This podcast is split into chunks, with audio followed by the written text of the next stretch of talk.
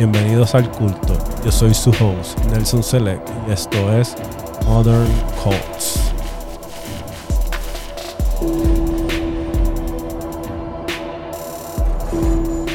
Bienvenido al culto. Hoy es otro episodio súper especial porque voy a estar tocando uno de los temas más importantes para mí, una de las culturas más importantes para mí, que es el graffiti. Graffiti es mi primer amor, como quien dice, es lo que me trajo a todo este movimiento del mundo urbano y del arte urbano y de la cultura del hip hop como tal. Este, y hoy voy a estar hablando con uno de esos pioneros de esas primeras generaciones del graffiti en Puerto Rico, un verdadero OG un old school en el juego, el señor Flavor. Bien, bienvenido. Gracias, gracias por la oportunidad. Este Rewind Selecta. yeah. Gracias, por Este, la, gracias por la oportunidad. Claro, es un honor tenerte aquí, de verdad, y escuchar toda esa historia y toda esa anécdota. Así mismo es, hay tela, tela. Pues vamos a ver, vamos a empezar desde el comienzo. Eh, ¿Cuándo empiezas a pintar? Esa es la pregunta. Yo empecé Clave. a pintar graffiti en el 1988. Wow. Eso es los otros días. Ajá, ayer. Sí, eso es como, como decir los otros días. Wow. En 1988 yo estaba estudiando en la escuela intermedia en Aguadilla, en el poblado San Antonio, en la escuela Segunda Unidad Montaña. Y en el grado de séptimo grado eh, había un, un compañero que le gustaba dibujar. Entonces, en la hora del break empezamos a hablar y él me dice, yo tengo, a mí me gusta dibujar y yo tengo un libro. Yo dije, sí. Y me dijo, sí, este, si tú quieres pasar por casa por la tarde y yo te lo voy, te voy a enseñar el libro. Y yo dije, ah, pues sí, mano, está bien. pues nada, por la tarde fui a su casa. Efectivamente, cuando ese hombre salió de su casa y me trajo, lo que me trajo fue la Biblia, que nosotros le llamamos la Biblia. Subway art. el O Subway. spray can. Eh, No, el Subway. Subway. Primero, primero fue el Subway y después apareció el Spray Can. Él me enseñó el Subway Art. Nice. Cuando yo abrí esas páginas así, yo dije, con ver la portada Ajá. más nada y ver los trenes pintados con todas esas letras y todos los dibujos, yo dije, ¿qué es Eh, esto, eh. brother? Yo me quedé como que, wow. Te volviste el loco. Y empecé a mirar. Y empecé a ver fotos, y empecé a ver fotos, y empecé a ver fotos. Y yo decía como que, mano, esto me gusta. Claro. ¿Sabes? Yo quiero hacer esto, mano. En verdad, ¿sabes? En Puerto Rico no tenemos trenes, pero tenemos vagones, Ajá. tenemos guagua. Tú sabes, hay troces, hay... Y yo dije, eso me gusta. Y empecé a hablar, empezamos a hablar. Él me dio un par de tips y un par de cosas. En una de esas tantas veces, este, fuimos por la noche al parque de pelota de, de San Antonio y lo ayudé a hacer un pis. Esa fue de, la, mi primera, de mi primera experiencia. Me recuerdo que él escribió Be My Girl, pero entonces escribió Be My y la girl era una silueta en negra de una mujer. Wow. Sí, y entonces me recuerdo que él, él es por la noche. Y yo como no que, nada, no "Márcame sabía". la-", ¿sabes? Como que, wow, tú sabes, la adrenalina. Y él marcó, la- él marcó las letras y me dijo, pinta aquí. Y yo empecé a pintar, yo como que, wow. yo dije, wow, papi, esto es otra cosa. mano". Claro, claro, una bola de casco. Sí, mano. Este, cha- este chamaco, ¿tiene algún recuerdo de él? Él- ¿Cómo tú piensas que él consigue este libro? ¿Él era americano de, por alguna razón o algo así? ¿O No, era lo que, lo pasa con él es que él viajaba. Él viajaba mucho y su mamá es maestra. Ok. Actualmente él está por ahí, ¿sabes? ¿Sí? Él pinta, sí. Actualmente él, él- él- él- él está... Ahora mismo está un poco tranquilo, pero estuvo activo. Estuvo quieto un tiempo. Sí, iba y Lo, venía, iba y lo rescaté otra vez, lo traje a la escena. Pero siempre se ha mantenido así, Ajá, yendo y ajá. viniendo. Pero lo que pasa con él es que su mamá es maestra. Y entonces, acuérdate, yo siempre he dicho que el, el- el hijo de un maestro Se aprende con cojo. Sí, mano, en verdad que sí. ¿Sabes? Siempre se educa y busca Ajá. libros y, y entonces, pues de una mano o de otra, él o viajó a Estados Unidos o a alguna librería, él consiguió ese Me libro. cayó en sus manos.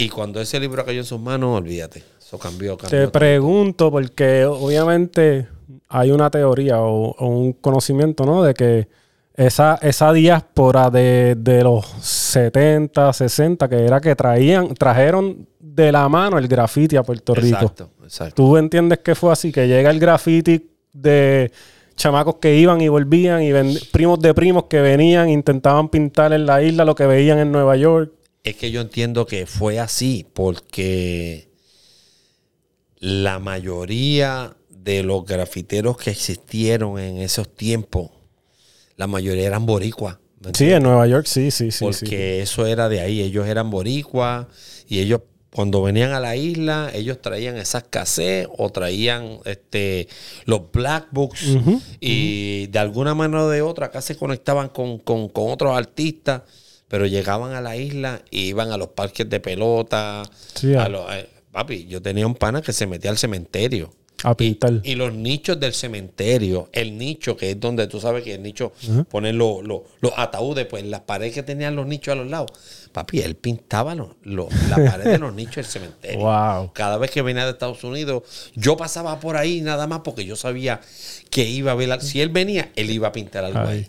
Y es así. Para mí, yo entiendo que nosotros los puertorriqueños tenemos mucho que ver en la escena de graffiti. Claro, claro, en Nueva York sí, en la, en la fundación de, de- de lo que pasó en el Bronx y en todo Nueva York, sí, estábamos ahí, estábamos ahí. Y, y lo dice Busta Rhymes recientemente, lo dice y lo confirma, ¿no? Pero también lo sabemos, por lo menos en la parte de lo que es el graffiti, con, con Lee Quiñones, como tal. Claro. Empeza- empezando por ahí. Sí, sí, sí, no, sea. muchacho.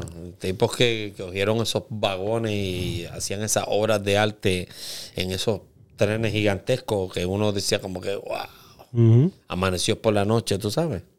Entonces, ¿cómo?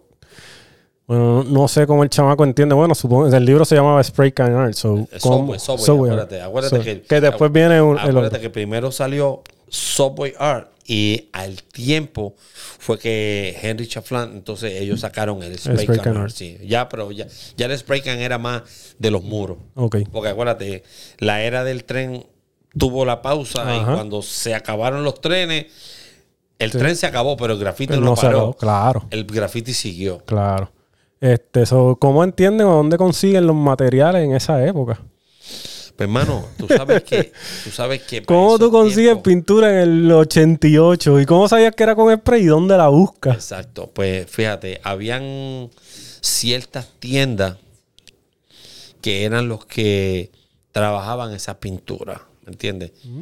Por lo menos en, en el área de nosotros, por decirte el área de nosotros me refiero en el oeste. allá en nosotros no teníamos tanta, este, ¿cómo te digo?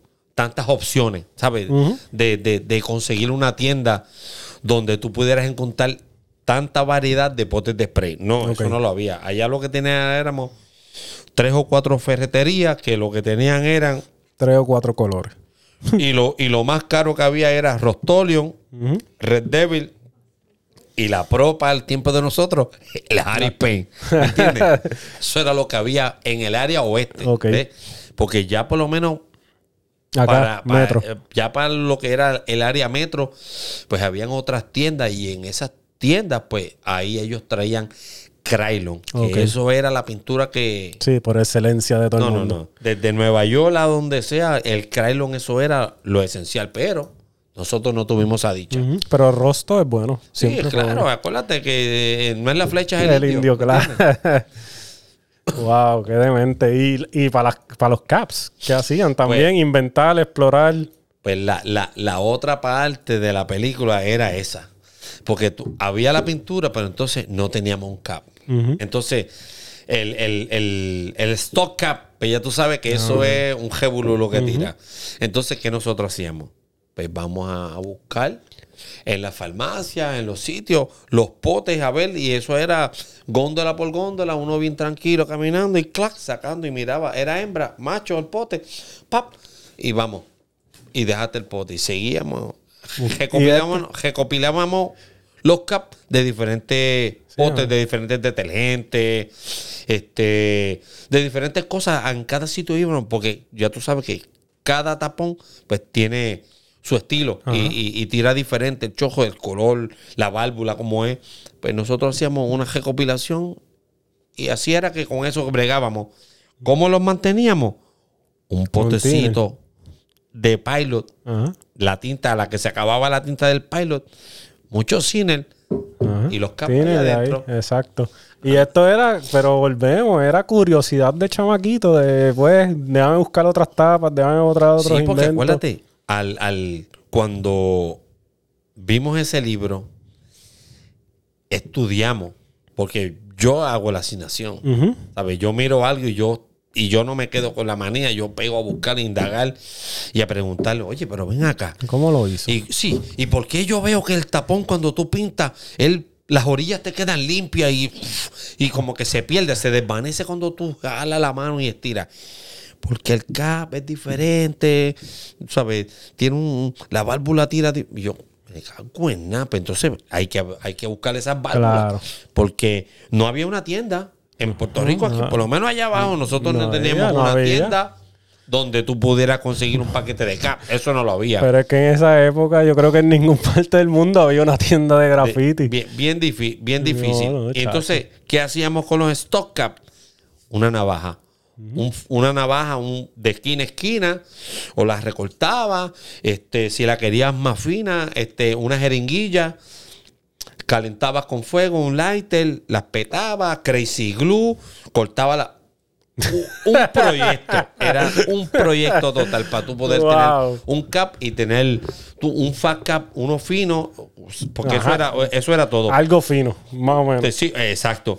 Tenías que tener un fino para los detalles, un faca para rellenar y otro para, si acaso, difuminar, porque siempre teníamos como unos cuantos, pero todos eran hechos. Sí, exacto. Eh, diferente al que tú encontrabas en la tienda, que esa era la única diferencia, el que tú encontrabas en la tienda, y ese tú lo querías, lo cuidaba más, y, y lo soplaba, y lo limpiaba, que se, y en el pote de siempre con el cine para que se manteniera. Cuando se te tapaba ese tapón, ay, A inventar de nuevo. Ay, Dios mío, sí, ahora vamos para allá a ver si conseguimos otro como ese, pero Ah, era- era- era- los tiempos de los tiempos de los 80 en, en el arte para nosotros era duro. Claro. Eh, había que quererlo y había que meterle, había que dedicarse de verdad. de verdad tenías que tenerle amor a Claro. eso. Amor, porque si no, te quitaba. ¿Me entiendes? Sí. Porque te quitaban. La palabra te quita y ya. Porque no, no, no. ¿Cómo lo consigo? Da, ah, pues ya está ahí. llegué. Pues Sí, nosotros no. Nosotros seguimos. Wow. Y ente- háblame de los nosotros, el chamaco que no sabe el nombre, no sé si pintaba, si, o sea, que no sigue pintando, pero que estuvo on and off.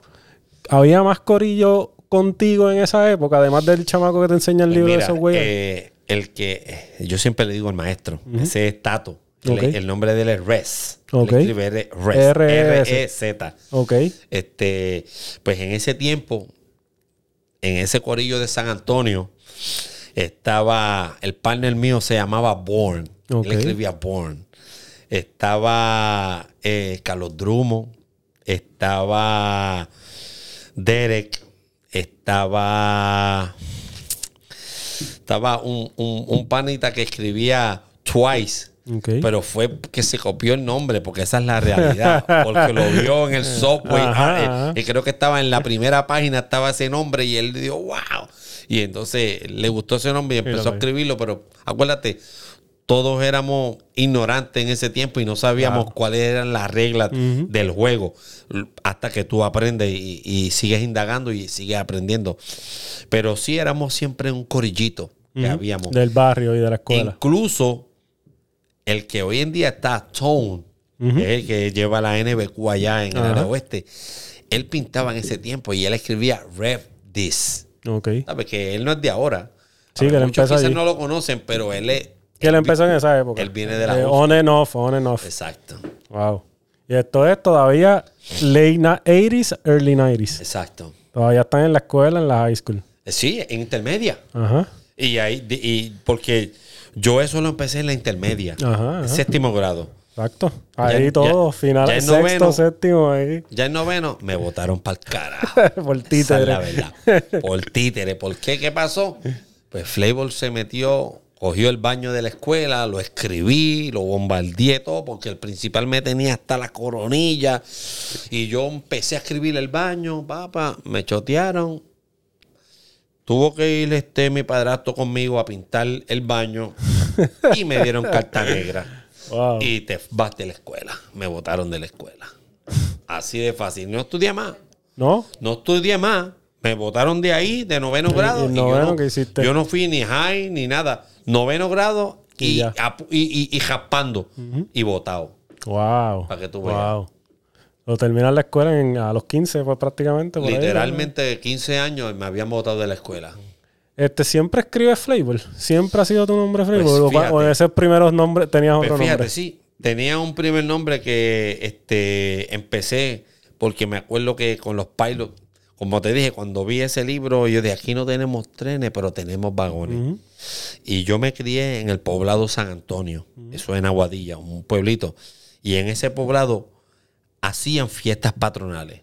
Eh, Aguadilla es el único este, lugar, yo creo, o quizás hay, hay más, donde hacen en el mismo pueblo, hay otros pueblitos que hacen fiestas patronales. Ok, Pues, en wow. Aguadilla, pues el poblado Ajá. San Antonio Tiene su fiesta patronal. tenía sus fiestas patronales. 10 días en ese tiempo. 10 días de fiesta. Un super party. Pues papi, mira, yo vivía en la calle Sol. La calle mía era eh, la última calle y el parque de pelota cruzaba al final de la calle. Yo me paraba en la esquina y yo veía la pared del parque. Pues al frente del parque parqueaban todos Todo. los vagones de las machinas. Ujú. Pues ya tú sabes que nosotros misión. nos íbamos con los Magic Marker y eso era. Y, y ahí yo escribía SP Rock. SP Eso era- Rock. SP Rock. Eso era lo que yo escribía. Nice. Hasta que eso le di a SP Rock le di un tiempo y eso tenía los Magic Marker azul, rojo, verde y negro. Tenían los de, lo que habían. los de gasolina que le decían, los Magic Markets de gasolina. Sí, los pilots, tú sabes que eso cuando se gastaba el potecito con los goteroncitos, pa, pa, pa, y vámonos. pa. Y aquella mancha los dedos, porque tú sabes que eso manchaba como eso, Magic Marker eran fuertes, la tinta era fuerte. Pero sí, ese fue mi primer nombre que yo escribí, Spirac. Luego de eso, en el 89, estoy en, en, la, pues, en la- en la intermedia. Entonces, el grupo de nosotros llegaba siempre temprano, la guagua. De la, guagua de la ajá. escuela llevaba, cogía Llevaba tempranito y nos tiraba allí a las 6 de la mañana y nosotros estábamos en la escuela. Pues, ¿qué nosotros hacíamos? Nos íbamos para la panadería.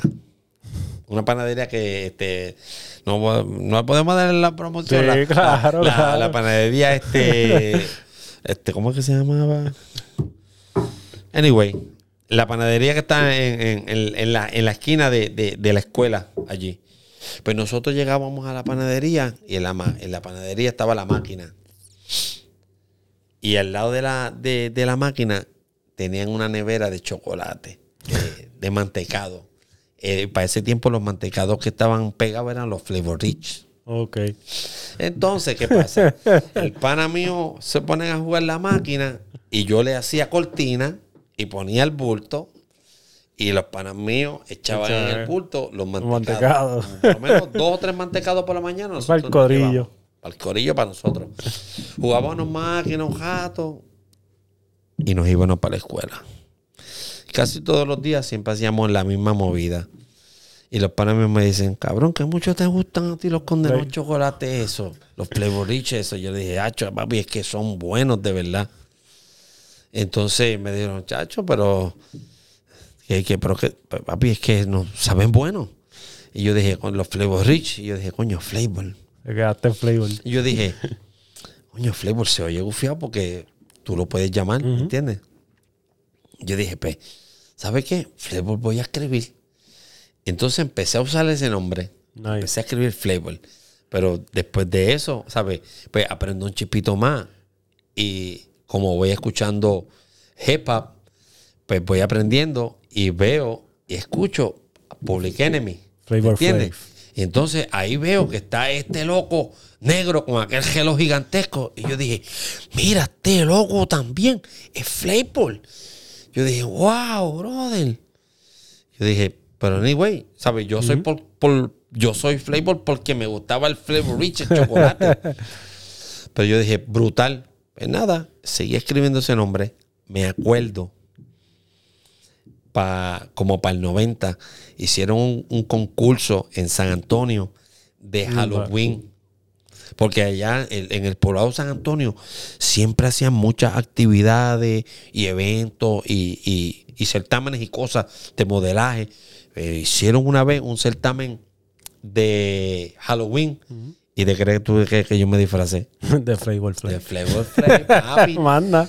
Conseguí el reloj. Conseguí un reloj grande de aquí.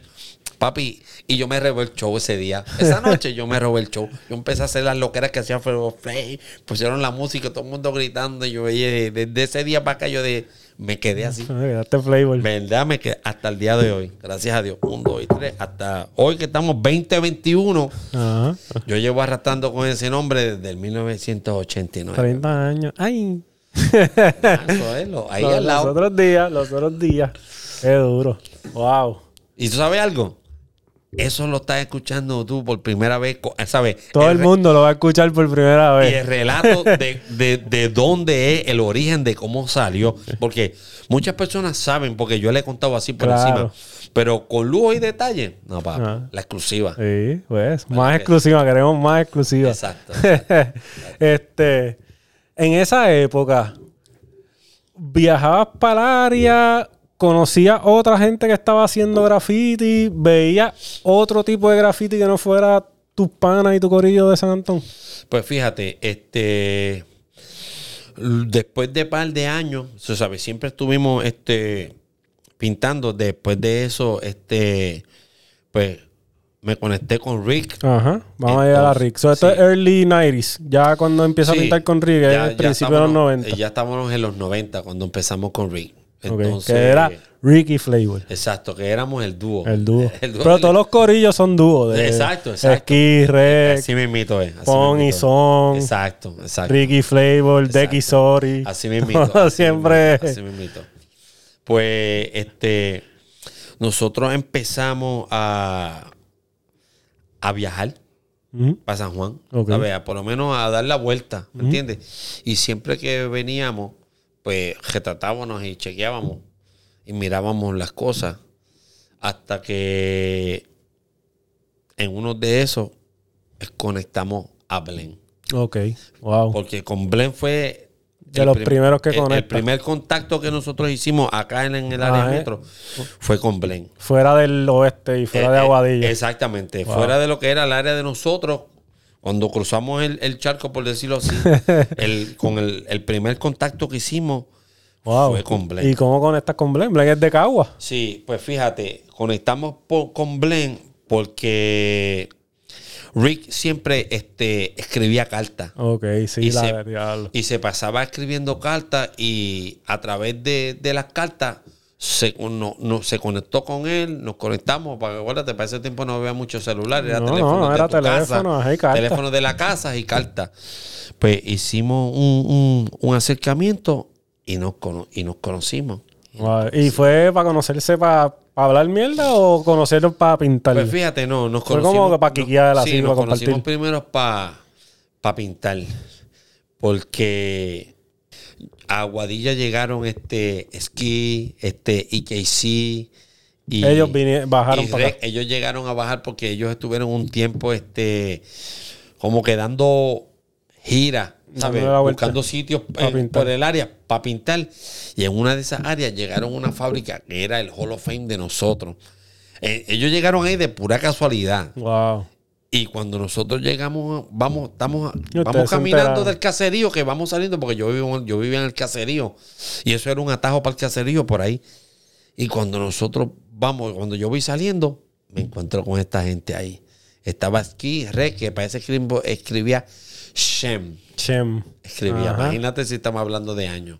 Y, y estaba EKC, era Y Beto. y eh, no, pero Bex no, estaba. Ese día solamente estaba Esquí, este Rec y, y, ¿Y hiciste? y Casey, perdón. Ok. Ahí que ellos pintaron el frente y nosotros como que, uy, esto es loco, ¿qué es esto aquí? Hablamos con ellos un rato, qué sé yo qué, y, y, y después se fueron y después no, no supimos No más, supieron más de ellos, Hasta que, pues, hasta que más adelante. Ok, so esto era los 90, y- early 90 y pico, Sí, los 92, noven- 93. no- 93, por ahí, 94. Porque en verdad el, el, el contacto de todo eso fue Blen. Ese Ok. fue- él fue el que nos hizo el contacto con todo. Esto, esto es bien loco que tú digas eso y lo he escuchado varias veces, o sea, no localmente, sino internacionalmente también, que, que esas generaciones se, no sé cómo diablos, se, con- se intercambiaban fotos y intercambiaban un montón de cosas Sí, por, correo. Eso es así. Pero como, no, quizás no sabe porque era Rick, ¿no? Pero como Rick conecta a Blen y le empieza a enviar cartas de sus grafitis o de los que Pues sea. fíjate, este creo que fue por alguien que le dio el número y se conectaron. Pero yo sé que cualquier cosa que yo quería saber, yo iba a- a- al cerebro, que era Rick. Porque Rick era el que siempre este, se conectaba con las personas, le escribía.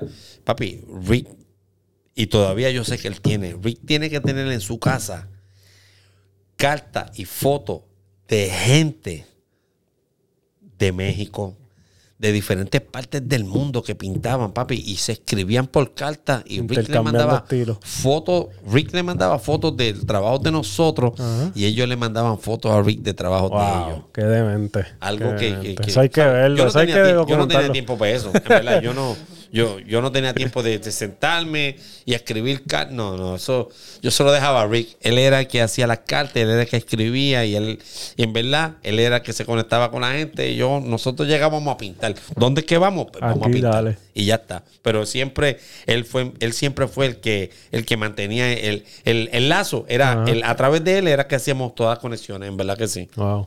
So, ah, es interesante que para esa época de los 90, a principios de los 90, estaban enviando cartas, recopilando fotos. Sería increíble ver todas esas imágenes, todo eso. Eso es una documentación bien importante. Y yo sé que Rick tiene eso en, en la casa de su papá. Él tiene. de- yo tengo parte de eso en casa. Yo tengo algunos álbumes con trabajos y fotos de, de- de gente de, de otro lado. Incluso llegamos a salir en una revista Ujú. que se llamaba Illegal. Legal. Illegal 7 creo que era se llama. Illegal Squad o Illegal 7 creo que era que se llamaba la revista. ¿Sabes de dónde era? Y esa revista de México. Ok. La hacía Acer 7. Ok. Y todavía él pinta. Actu- actualmente ese chamaco está activo y él escribía Acer 7. Wow. Y incluso hace poco lo conecté en las redes sociales, me conecté con él.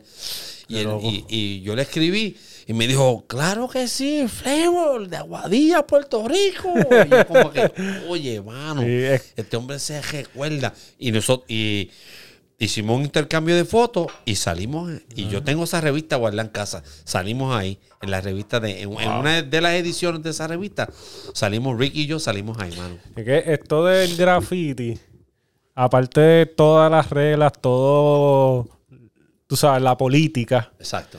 crea unas relaciones bien personales y bien íntimas. O sea, porque son gente que realmente te entiende y le gusta y disfruta lo que tú te vives. hablamos el mismo idioma. Exacto. Eso es lo que pasa, ¿me entiendes? Se cuando, crea- cuando son reales. Porque, pues, ¿sabes? Yo sé que. No, claro, con quien tienes la conexión directa, ¿no? Y, y, y se crean una una herma- eh, hermandad. hermandad. Claro. Eso es lo que se crea, una hermandad, porque hablamos el mismo idioma, este, pensamos igual, ¿me entiendes? Hay un tipo de complicidad. Exacto. Exacto. Ok, so, para esta época de los principios del 93, 95, por ahí, ¿ya era Hot Crew o no? No, no. Ahí era el ATU. El primer crew, el primer crew que nosotros hicimos era ATU. ¿Por qué era ATU? Dilo y te voy a decir Aguadilla, todos unidos. Me encanta ese nombre.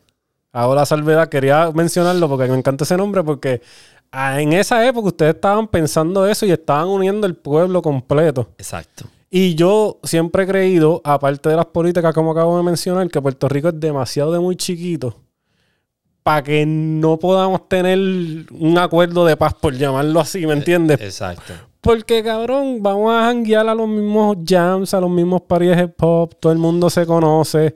Nos vemos las caras siempre. Siempre, pero nada, whatever. Pero está gufiado que en el 90 tú tuvieras un, un corillo que se llamaba Todos Unidos. Exactamente. Era, era Aguadilla Todos Unidos. ¿Y quiénes eran? Mira, y, y lo más interesante es que en ese tiempo Aguadilla tenía el shopping de la base. La base Reymi estaba el shopping de la base. y para ese tiempo estaba la pista de patinaje. Ese era, eso era un Ese spot. era el spot. Papi, ese era el spot más cabrón. Ya tú sabes, eso era patines, música. Y ese shopping de la base, eso estaba lleno. Pues el jangueo era en el shopping de la base. Me acuerdo donde hoy en día está Remy Bakery, que ahí es una panadería. Ajá, ajá. La pared que estaba ahí al frente tenía como uno, dos, tenía como cuatro o cinco teléfonos de esos públicos. Y ese era el teléfono de nosotros. Nosotros le dábamos a las jevas de nosotros, papi, el número del teléfono del shopping de la base. Papi. y- Diablo. Y, todo el mundo jangueando ahí. Ajá. Sí. ¿Está Flavor por ahí? Sí, un momento. ¡Flavor! Estaba por allá, gritaba, o, o al que sea, o Piki, o, o, o Nelson, el que sea lo llamaba. Papi, nos ya, el número de donde nos llamaban eran en los teléfonos Teléfono público. públicos, papá. La mitad de la gente que está escuchando esto no va a saber ni de eso. No, papi. tener ni sí, idea. Eso, eso es así. Y mira, y la Wow. gente nos llamaba ahí, nosotros nos pegábamos a la pared y ahí estuvimos, ahí estábamos un rato hablando por teléfono y seguíamos, después seguíamos jangueando. Pues estamos chileando, jangueando, qué sé yo qué, y está este pana, lo veo y estamos hablando y vamos para la farmacia hablando que si esto, que si el shopping, que si esto. Entonces cuando vamos a salir en, en la caja donde se paga, eh, había una pared pequeñita y tenían unos Magic Marker de pintura. Pues entonces yo compré algo y él se fue al frente de mí y él abrió la puerta para salir, pero cuando salió, metió la mano así y jaló un Magic Marker y salimos y, y y salimos porque yo estaba pagando, la muchacha está pendiente de mí y él metió la mano y sacó el Magic Marker. Pepa, salimos. Y yo digo, loco, te tiraste la misión. Me dijo, Tacho, sí. Tacho, esto está chévere. Abrió el paquete, botó la envoltura, pompió el Magic Marker y cogió la pared y escribió JJ1. Yo dije, tú eres JJ1, le dije. Porque ya yo había visto esa firma por muchos sitios por Y Aguadilla. no lo con él y no sabía que era Y él. no sabía que era él. Y yo le dije, ¿tú eres JJ1? Me dijo, sí. Me dijo, yo soy Flavor. Me dijo, oh, hacho, papá, mucho gusto. Y yo le digo, contra, mira para allá cómo, cómo es el mundo, qué chiquito. Entonces, le digo, ¿tú sabes qué? Yo, ando con, yo ando con otros panas míos más ahí que todos, que todos escribimos, porque acuérdate, para ese tiempo más lo que uno hacía era escribir. Eh, A taguear. ver, taguear y, y- y bombardear por ahí, porque era más tag que nada. Entonces, le digo, yo ando con este corillo que somos, estamos todos, todos somos de San Antonio. Ando con Carlos Drumo, está Nelson, está Derek. Entonces, me dice, ¿qué tú crees? Si hacemos un grupo. Yo le dije, contra. En verdad, brega, porque as- así tenemos algo y Ajá. escribimos un grupo toditos juntos. Y yo le digo, y me dice, sí. Y yo le digo, ¿qué tú crees? Ya que todos somos de Aguadilla. ¿Por qué no hacemos y le ponemos Aguadilla todos unidos? Me dijo, pues eso mismo es lo que vamos a escribir. Eso es lo que es. Y arrancamos. Esa misma noche empezamos a escribir JJ1 ATU Flavor, porque eso era lo que yo escribía en esos tiempos, para que la gente me conociera. Flavor ATU. Y empezamos a darle. Llegamos de los muchachos, empezamos a hablar, nos presentamos. Mira, este es fulano, este es mengano. Y vamos a hacer un grupo y vamos a escribir esto. Papi. Y de ahí en adelante, desde, eh, desde ese tiempo, empezamos con el grupo ATU. Ese fue el primer Grupo. que formamos en Aguadilla de graffiti, ATU, que lo hicimos JJ1 y este servidor. Y luego de ahí seguimos integrando gente y hasta gente se nos acercaba. Macho, mano, yo, yo, quiero escribir la ITU, yo quiero escribir la ITU, pero... No eran ni dale. escritores, no eran Sí, ni grafiteros. Exacto, tú sabes, pero querían ser parte porque decían... Sí, era de "Contra Aguadilla, ITU". era de Aguadilla. Exactamente. Y como decía Aguadilla Todos Unidos, pues, válame. Pero también le buscamos otro meaning. Le dimos, ¿sabe qué? También podemos escribirle, porque lo- nosotros lo que hacemos es escribir Aguadilla Tagging Up. Y ese era el otro meaning que le teníamos. Aguadilla Todos Unidos y Aguadilla Tagging Up. Porque eso era lo que hacíamos. Escribir Aguadilla Tagging Up, Aguadilla Tagging Up. Incluso, Nelson, en esa fecha que te estoy hablando, para esos 90, había una estructura bien vieja que era un teatro que estaba allí en la base Raimi, al frente. Dentro de esa estructura habían firmas de Souls. Para esos años, Wow. para esos años Wow. habían este, este, firmas de Souls. Porque creo que era que él llegó a, a estudiar en Joscol, que eso era, que eso era una escuela que estaba al frente, Joscol. Y él, yo creo que él se llegó a hospedar ahí, si no me equivoco, que me corrija él después. Pero me recuerdo que nosotros hablamos sobre eso y él me dijo, sí, yo Wow. tenía firmas ahí en ese sitio. Y era un sitio viejo y eso estaba abandonado. Y ahí nosotros nos metíamos a bombardear, papá. Pero ATU salió desde, desde, esa, desde esa vez salió ATU. O sea, estuviste como prácticamente cinco años más o menos sin corillo. Con tus panas, jangueando, pero no tenían un nombre de corillo. Exactamente. Andamos todos juntos, pero todos Pero- juntos, pero no revueltos. Sí. Y, y era prácticamente todo tag. Eh, la, mayoría, la, la mayoría de ellos este, hacían graffiti en, en- en- en papeles. Este, en las paredes, pues pintaba, JJ pintaba las paredes, pintaba yo, este, Born pintaba, este, ¿quién más estaba para ese tiempo? Este, Kens estaba también, ¿tú me entiendes? Este, pero que no eran tantos. La mayoría de ellos eran más lo que nos pedían y se acercaban eran para que nosotros le diéramos un nombre.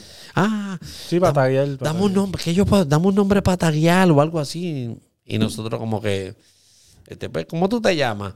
Este, ah, fulano, este, pues mira, casi siempre nosotros hacemos, escogemos o unas primeras tres letras, o una letra de, la, una de la principio, el medio, lo otro, tú sabes, inventamos, eso es lo que nosotros hacíamos, así era que jugamos con los nombres, ¿me entiendes? Pero que pintábamos así eran simplemente éramos un corillito, ¿me entiendes? Nada más. ¿Y cuándo nace el hot? Pues el hot nació ya, este, nosotros llevamos 20 años. Ok. So Ya. es finales de los, de los Sí, 90. ya el hot crew fue, ahora mismo no me acuerdo, en verdad. Ok. Y, y espérate, Pero, tengo pero, unos pero nombres. sí llevamos, sí tenemos 20 años de, de- de trayectoria. Ok, tengo unos nombres. ATU, ITU. lo tocamos. NOC. Eso fue Nation- un corillo. Nation of Creation, que eso era el crew de Alisum, Ajá, de listo. Arecibo. Ajá. Este, estaba Time y Omen, que eran de Atillo. Oh, men, ese nombre está duro. Sí, este, y para ese tiempo, en esos principios, estaba el que hoy Ismo que lo conoce, Ajá. Big, que Big. empezó ahí con nosotros. Wow. Y Kane, que era el primo de, de Allison, y Sex, que en paz descanse, que Sex este, también, él, él falleció también. Ok, wow. Este, so ya era, esto era un corillo de más, de más pueblo y de más gente. Exacto, So ya era que le estaban dando duro y se Ellos estaban eran, de, ellos eran de Arecibo y nosotros subíamos de Arecibo. A pintar. Porque volvemos a lo mismo. ¿Quién hizo el contacto? Rick hizo el contacto con ellos, nos cono- con ellos y nos conocimos y subimos para el Stealing. Y eso era un edificio que había, una estructura bien vieja que había en Arecibo, el Stealing. Y ahí nosotros íbamos a pintar este con, con- con ese corillo, con los Nation of Creation que se llamaba, mano. Ok, eras de ese parte, fuiste O sea, parte de también ellos? fui parte de ellos, Wow. sí, eso es así, eso es así. Ese nombre de Allison lo he empezado a escuchar recientemente y parece que sí, que fue un pionero en Arecibo. ese corillito era, este, era, era Alberto, se llama Alberto, Albert. Él se llama Albert, estaba él, estaba Kane, Time y Omen, que ellos dos eran hermanos. Y también a, un- a- a- a los dos los tengo en las redes, pero ahora mismo no me recuerdo bien de cómo se llaman, pero No, no, el de nombre ellos grafitero está bien. Uno de ellos empezó a cantar y qué sé yo qué. Y entonces, y Vic, que yo tengo una foto, papi. era un chamaquito. Yo tengo una foto de un piece de Vic con él parado al frente de la foto. Vieja, vieja. Ay, de verdad que sí. wow. Qué demencia. So, so, eh, yo pensaba que el hot era más reciente. So, empieza el, so el, el hot empieza a- alrededor del 2000. Ok, Pero, y entonces del 95 al 2000. pues ok. Lo que pasa es que en ese tiempo estuvimos representando Only for Kings. Only for King. que ese era un crew que había... ON, ON, OFK. OFK. Que ese crew este, lo había hecho uno de, de nuestros grandes exponentes que tuvimos en esos tiempos, de los 80 a los 90, que era Cuco, mejor conocido en el mundo del graffiti como CE1. Un tipo que bombardeó los trenes. Tú ibas por Nueva York y veías throw up de él por todos lados, firmas de él por todos lados. En Aguadilla él revolucionó porque como en el 90 él se metió a el correo Wow. Y bombardeó todos los troces del correo, los bombardeó. Él, él salió en las noticias. Bueno, chacho, ¿sabes? Ese era uno de, de- de los ídolos de nosotros en, en ese tiempo porque no había muchos grafiteros. Y, No, ese y con era, esa misión que se tiró. y ese era uno de los que mantenía este, vivo. Y pues, de los que nosotros vimos y aprendimos de ellos, C1. Él tenía ese grupo, Only for Kings. So, ese grupo, pues, nos hizo miembros de ese grupo. Y entonces nosotros, él me dio permiso. Y entonces Señor. yo empecé a reclutar gente. So que todo, todo este corillo, este, estaba este Rick, este yo, estaba Kens, JJ, este, estaba Sasa, este, ¿quién más? Había un, éramos un montón y, y todos pertenecíamos a, a, a Only for Kings. Pero este, por X o por Y situación, pues dejamos de representar ese crew y entonces este aparece Real porque hay que ponerla, hay que hacer las cosas claras como son. Aparece Real, que tú sabes quién es Real, R-E-E-L, Ajá. que ahora me imito, él es de acá. Riele, pero es de Encagua. Exacto, es, es una te leyenda. eso es una leyenda. Yo te voy a decir que cuando yo cogía la guagua pública para ir para mi escuela, eso pasaba por Sabarona y, en y ahí había una pieza de él. De ahí. Solo él. Bien cabrona. bien gigante. Pues Real estaba ya viviendo en Orlando y Rick estaba ya en Orlando. Ok. Entonces, Real le dice a Rick, mira, yo voy a hacer un crew de hispano. Y entonces le dice, se va a llamar Hispanics on Top. Ok. Pues entonces, ahí están eh, él y Rick y Spec. Ok. Ellos Ajá, están me allá. acuerdo de Spike. Ajá. Ellos están allá, entonces empiezan a representar eso. Se me llaman. So, entonces, este. Real crea el corillo de, de, de Hot y junto a. No, es, Real crea el corillo del Hot junto a Rick o se lo pasa a Rick, ¿no? Y ellos te invitan a ser parte del corillo. Exacto. Real crea el, el, el Hispanics on Top. Entonces, representamos juntos todos, pero entonces Real decide tomarse como con un break de, de- de la, de- escena y le pasa la batuta a Rick. Ok. Entonces, pues seguimos nosotros. Y entonces, pues Rick me dice a mí, después de un tiempo, Rick me dice, pues, pues sí, sigue tú con el crew, sigue tú llevando el crew. Yo digo, pues, nada, perfecto, está bien. Y ahí es entonces donde yo le hago la transición al crew. Un rebranding. Exacto. Entonces, cuando empezó se llamaba, como te expliqué, Hispanics on Top, que en español es este, como que hispanos en el tope. Ajá. Y entonces yo dije, ok, pero si estamos en el tope y estamos en Puerto Rico, pues yo voy a ponerlo de otra manera. Y dije, esto se va a llamar ahora, porque lo que nosotros estamos haciendo son obras. Esto se va a llamar ahora haciendo obras talentosas. Y cuando yo se lo llevé a, a ellos, me dijeron, wow. se escucha súper y, y- y cae porque nosotros estamos haciendo obras y estamos haciendo cosas buenas, ¿me entiendes? Que la gente le agrada y la gente viene y las retrata. O que de ahí en adelante, entonces seguimos siendo y este haciendo obras talentosas. Y llevamos 20 años, desde 2000. Ujú. Estamos. Como fundado como Corillo, pero ya pintando todo ese tiempo. Exactamente. Lo que te di ahorita como con salvedad, yo no pensaba que el hot tenía sigla, para mí era hot. Ya, los Exacto. calientes. El corillo caliente. no necesitaba Exacto. más descripción. Este, y eso de las obras, vamos a hacer un pequeño zigzag aquí o zigway, porque en esta época, haciendo obras talentosas, es cuando tú empiezas a hacer un montón de comisiones y un montón de murales.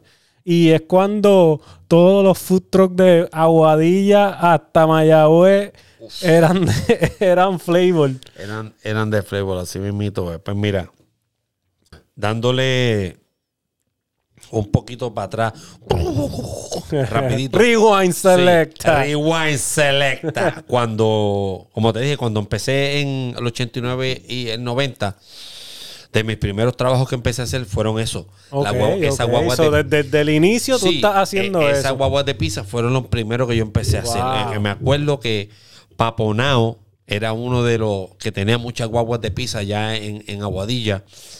Se me acercan y que si yo les pintaba una guagua, yo después, Claro. tráemela para casa y yo te la pinto. Me acuerdo como ahora. Se llamaba Genial Pizza. Eso fue lo que le escribí, así se llamaba esa guagua, Genial Pizza. La marqué con lápiz. Porque Guau, acuérdate, acuérdate, antes- antes yo no sabía. no. Yo dije, yo esto tengo que hacerlo con un lápiz y luego lo, lo, lo trazo con el spray. ajá.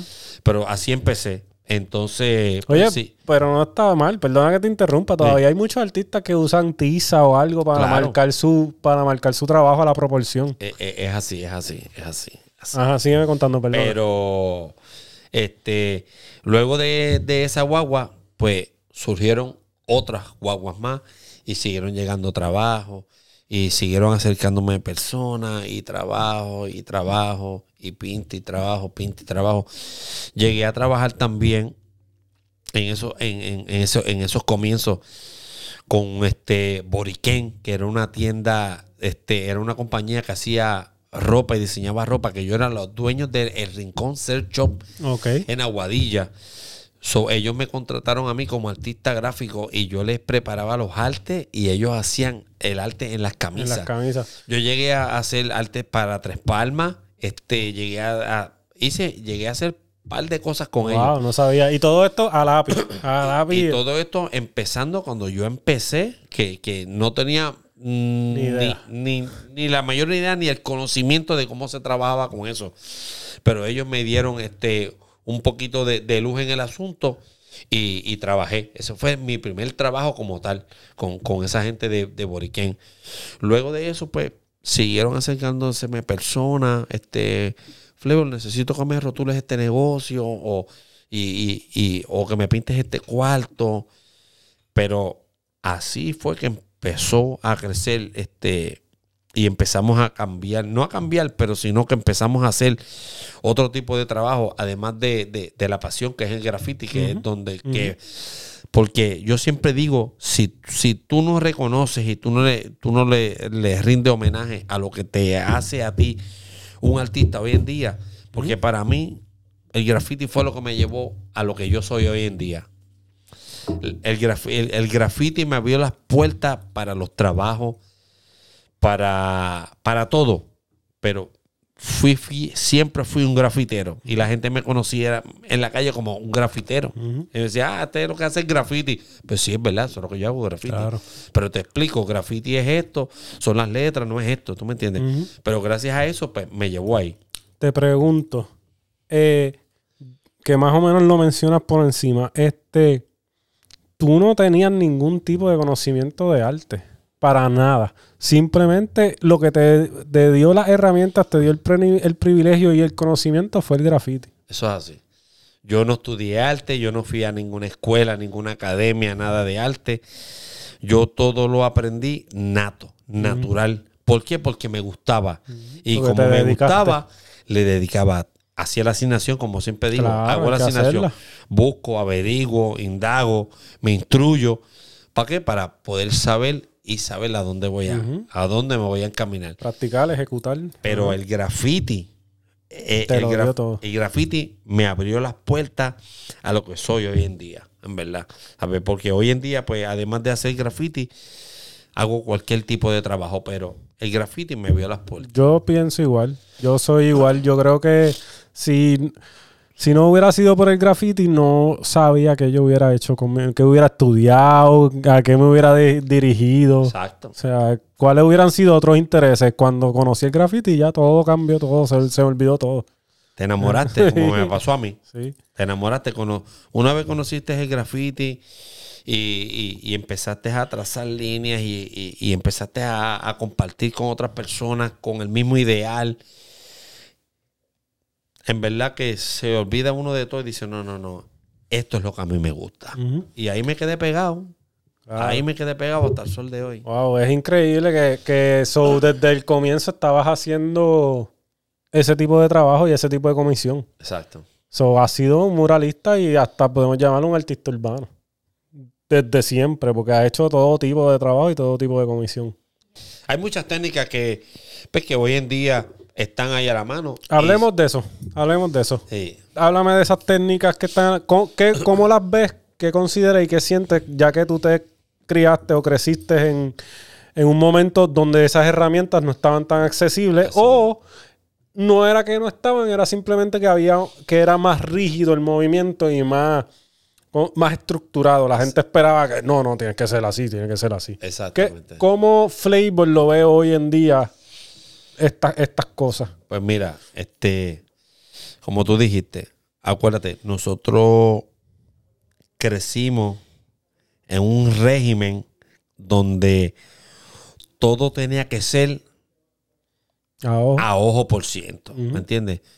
Si tú llegabas con un tiza o con el lápiz, ah, no, tú sabes por qué, porque para los que nos van a escuchar y nos van a ver, este, eso era como que, mm, mm, eso no, eso no era real. Sí, Esa es la verdad. Eso. Tú llegaste con una tiza, no, no, no, no. Era un shortcut. no. Tú sabes, eso- Está haciendo trampa. Tú vas con el pote de spray, tú marcas y tú vas a hacer todo con el pote de spray. Ok. De esa fue la manera en que crecí, eso fue lo que aprendí. Pero, pero, Fast Forward Selecta exacto. Hoy en día, en estos tiempos, 2021. Hay muchas herramientas y hay muchas técnicas que hubieron en, en- en- en- en el pasado, pero no se atrevían. Eso es lo que pasa. Mucha gente no se atrevían a usarla por, Por mantenerlo real, hijo. porque te juzgaran. Ajá, Exactamente, claro. por eso mismo. Porque te juzgaran. Ah, mira, este ahora usando el proyector, por ejemplo. Claro. O mira este ahora cuadriculando. Pero son herramientas que han existido en el mundo del arte Desde siempre. por mucho tiempo. ¿me Claro, entiendes? claro. Este, Trazar con, con lápiz o con tiza, el cuadriculado, Claro. todas esas cosas. Que en, en el 2021 hayan venido unos artistas urbanos y hayan usado esa técnica de el cuadriculado, pero de otra manera más fácil. En vez de estar midiendo a pie el espacio, hace El doodle, el doodle grid. el- o- haces doodle, o haces línea, o haces Ujú. círculo, Sí, sí. lo que tú quieras hacer y lo trabajas, pues hasta hace poco, en verdad te puedo decir, hasta hace poco, yo mismo, este, yo dije, ¿sabes qué? Esto es una herramienta. Y Claro. cuando tú necesitas hacer un trabajo y adelantar el trabajo y tú necesitas salir del paso, Sí, te, te, te facilita Te el facilita trabajo el y trabajo. te ayuda la herramienta está ahí. para algo. A mí no me va a quitar, a- la herramienta a mí no me va a quitar el que yo no sea un artista. Claro, no, no, no. Yo llevo muchos años en el ambiente, en el movimiento, y todo el mundo sabe quién soy yo. Claro. Y las herramientas se hicieron para usarse. Claro. Y si yo tengo que usar una herramienta para hacer un trabajo en estos tiempos, la voy a utilizar. Claro. Porque yo no voy a ser ni el primero ni, el, último que la haya usado. ¿Me entiendes? Eso no me quita que yo no sea real.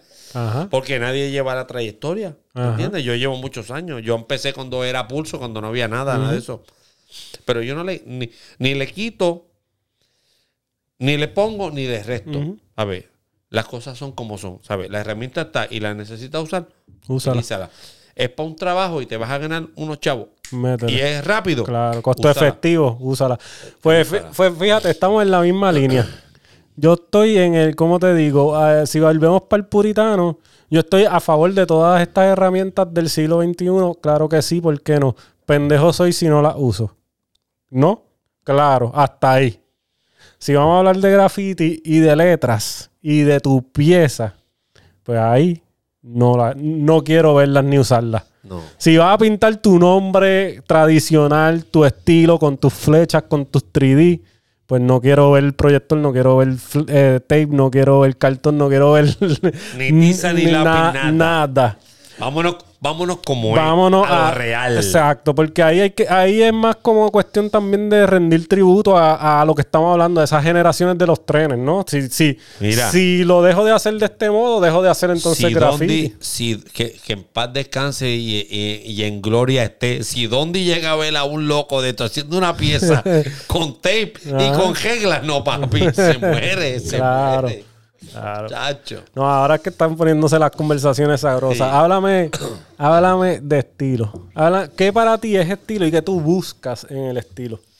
Pues mira, eh, cuando yo empecé, acuérdate, todos empezamos haciendo Lo que, letras de burbuja, todos empezamos con un tag y hacemos la letracita, empezamos a hacer la letra más cuadrada y empezamos a hacerla aquí y le jalamos y le añadimos una flechita y seguimos estudiando y seguimos aprendiendo. Cuando vamos a ver los estilos originales, wild style, ¿me entiendes? Para mis tiempos, mucha gente no conoce quién es Vulcan. Yo me imagino que tú debes saber ¿Es de quién es. aquí? No. Vulcan, no, Pues, pues mira, No sé quién es Vulcan. Vulcan No es un tipo de. Él es de, él es de Nueva York. Ok. Y Vulcan fue de los primeros que sacó el estilo Mesías. Pues Vulcan tiene ese estilo único. Yo como que... las letras como en papel, con muchos colores. Pues fue, esa fue de las primeras cosas que vimos. White Style. El paper letter de Vulcan, que para mí es súper brutal. Este, los, los top to bottom, los block letters, este, los bubble letters, que son los que se usan para los throw-ups. Después de eso, antes de Dime y antes de Ernie, antes de, de, de Pita, antes de Edmond, antes Claro. de toda esa gente, el monstruo en el 3D era Delta. Delta, claro, y antes de Delta, pero antes de Delta estaba Blade, que fue, fue el primero que intentó eso en un tren. Exacto. Pero, ajá, es pero- que lo intentó. Pero Delta, pero fue el que lo hizo, lo explotó. Delta, Delta fue que lo sacó y le dio su sombra y sus luces y ahí sacó el estilo. Y después de ahí, hoy en estos tiempos, pues ya tú sabes que tenemos miles de estilos, miles de artistas duros y fuertes en, en esta cultura del graffiti. Yeah. Y yo estoy totalmente de acuerdo contigo. Yo ahí peco. Yo soy bien tradicional. Aunque me gusta pintarlas de cierto modo modernas, por llamarlo así. Eh, sí, para mí por lo menos yo soy bien tradicional. El estilo clásico, básico. O sea, bien New York también, ¿me entiendes? Bien cómo se mueven las letras eh, y conexiones, extensiones y flechas. No me den más nada. Eso es así. Y, y dijiste la clave. eh, bien New York Style. Porque en verdad los, e- pueden haber diferentes países con diferentes estilos y diferentes artistas. Pero la meca de lo que es el graffiti como tal se llama Nueva York. The Bronx. Ajá. Porque de ahí es que vinieron de verdad. Los legendarios vinieron de Nueva York, del Bronx. Ok. Sin, sin esa gente, ni tú ni yo Nadie. estuviéramos aquí. No había nada. Este, sí, las barras, las barras. Hablando del Bronx, Ya que lo traíste, háblame de eso, de esa incursión en el Bronx Team. ¿Eso es reciente? Pues fíjate, no, ya yo llevo, ya yo llevo un par de años representando con, con el Bronx Team. Ok. Sí. Y eso, gracias también a mi hermano Rick. ok, hay que entrevistar a Rick ya mismo. Sí. No, cuando venga a la isla. Pues, porque Rick entró primero que yo y Rick le habla a ellos, ¿me entiendes? Y le habla sobre mí, la trayectoria, que él y yo éramos el dúo acá, qué sé yo qué, esto, aquello, y lo otro. So, entonces, Yu, que es el presidente, y Pace es el vicepresidente, pues entonces es que ellos me hacen el acercamiento. Y entonces me dicen, pues tú sabes que Rick está con ellos, que él habló de mí, que ellos quieren que yo represente y que sea parte del Bronx Team. Y hasta el sol de hoy estamos representando Bronx Team también. ¿Cuántos años van? ¿Tiene una idea o no? Pues ya yo llevo más o menos como, yo llevo más de cinco años, en Ok. verdad, representando con ellos, ¿verdad? Y bueno, obviamente tú estás en el corillo, no todos son del Bronx Team. So, ¿qué significa? ¿Qué para ellos significa ser como del el equipo del Bronx? Bueno, este, de igual manera que para ti y para mí ser parte de algún crew que sea internacional o que sea bien conocido, pues yo entiendo que de esa misma manera ellos ven que uno que es del área de uno, que es de Puerto Rico, que representa eh, el graffiti, igual que ellos lo han representado en Nueva York por tantos años, pues para ellos es un privilegio y un honor que uno de la isla y de- del país que sea esté representando con ellos en, en el club. Para mí que eso es, eh, es un, para mí que es un privilegio tú representar un crew que, que sea reconocido, en verdad. Para mí, eso yo lo veo así. ¿me Claro. entiendes? No, y así. está en la Porque ciudad. para mí, para mí, yo no sé. Para mí un crew es una familia. Y, y- y para mí es bien importante este, que a ese crew yo nunca le falle, este, siempre representar y siempre estar ahí para ellos. Porque en verdad para mí yo pienso que un crew es una familia. ¿Me entiendes? Y cuando un crew te hace el acercamiento a ti para que tú seas parte de un crew, yo creo que tú tienes que rendirle a ellos un respeto y, y representar con orgullo porque, tú sabes, ellos te hicieron el acercamiento para que tú representes con ellos, ¿me entiendes? No es que tú fuiste, mira, yo quiero representar con ustedes, no, ¿sabes? Ellos te hacen el acercamiento y para mí eso, pues, eso es- para mí simboliza mucho, en verdad. Este. Vamos a estirar un poco el chicle de eso. Me trivea que pienses así y yo pienso así. Yo soy ADM y yo creo que yo seré ADM siempre y no creo que represente más ningún crew porque ese es mi corillo. O sea, esa es mi familia. O sea, gente. Yo llevo ya. Los conozco casi 15. El Corillo lleva 20, los conozco 15. Llevo 13 pintando con ellos. Y es mi familia, ¿me entiendes? Y, y eso que acabas de decir, como que a veces vemos super cruz y realmente la gente ni se conoce, ni se comparte, ni, ni se hablan. Eso es así. Eh, y eso es, y eso es algo que eh, es bien importante en, en- en cuanto uno quiere hacer un crew o quiere pertenecer a un crew. Porque a veces hay crews bien famosos y tú eres parte de ellos, pero el presidente ni sabe quién eres tú muchos de los que están en el crew no saben quién eres tú, ¿me entiendes? Entonces, tú ¿De estás escribiendo un, el nombre de un crew que quien tiene que saber quién eres tú es el presidente y el presidente no sabe ni quién eres tú, ¿me entiendes? El vínculo que se, Que se el- crea. El, el vínculo que se crea Que lo has creado con el, con el beat, con el con el Bronx esa- con el Bronx Team, eso es así.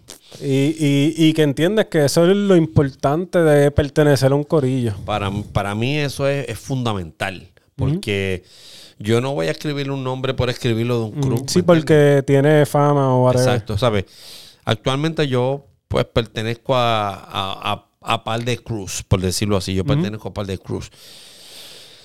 Pero, sinceramente, y, y te lo digo aquí sin que me quede nada por dentro, de todos los cruz que yo represento, los únicos cruz que siempre me han dado ese, el- ese lugar y siempre que vienen están pendientes y si yo voy allá están pendientes y, y si ellos llegan a Puerto Rico siempre me traen camisas representando el Ajá. cruz.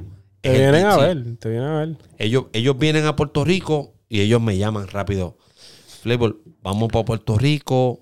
Voy para allá, con, partir contigo, hangar contigo, tú Ya eres tú sabes, familia. Se han quedado en mi casa. Tú sabes, que abrir las puertas de tu casa a, Sí, se crea una hermandad, se ya crea tú, una sabes, hermandad. ya tú sabes lo que es. So, que para mí, eh, eh, el Bronx Team, ellos son mi familia. So, acabas de decir algo bien curioso y bien real, o sea, como que represento mucho crew, pero el Bronx, el Bronx Team y obviamente el Hot, ese es tu corillo. Exactamente. Y te entiendo que quizás te diste cuenta, obviamente tienes una super trayectoria y tienes muchos corillos que Claro. representas y te y dices, espérate, yo no necesito siete, ocho crews, cinco ¿Verdad crews. que no? Con estos dos, esta- estas son mi gente. ¿Verdad que sí? Supongo que también es parte de la experiencia, ¿no? No, es que la, de la es que- madurez.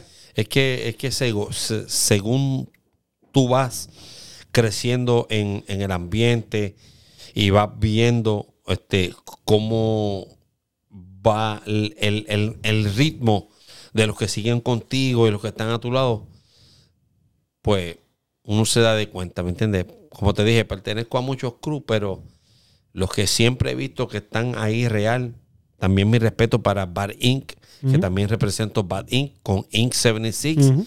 con Sonic 002, que ellos son los fundadores bate de, tú allí, adiós. Este. y, Inc. tú sabes estuvo que allí. Inc. estuvo con nosotros acá en, en- en el evento que hubo allá en, en las ruinas en Aguadilla. Ok, esa gente, yo puedo decir que ellos son más que familia. Más que un crew de graffiti, ellos son familia. ¿Por qué? Porque cuando Inc. viene a Puerto Rico, ya ese viejo me está llamando Ujú. Rápido.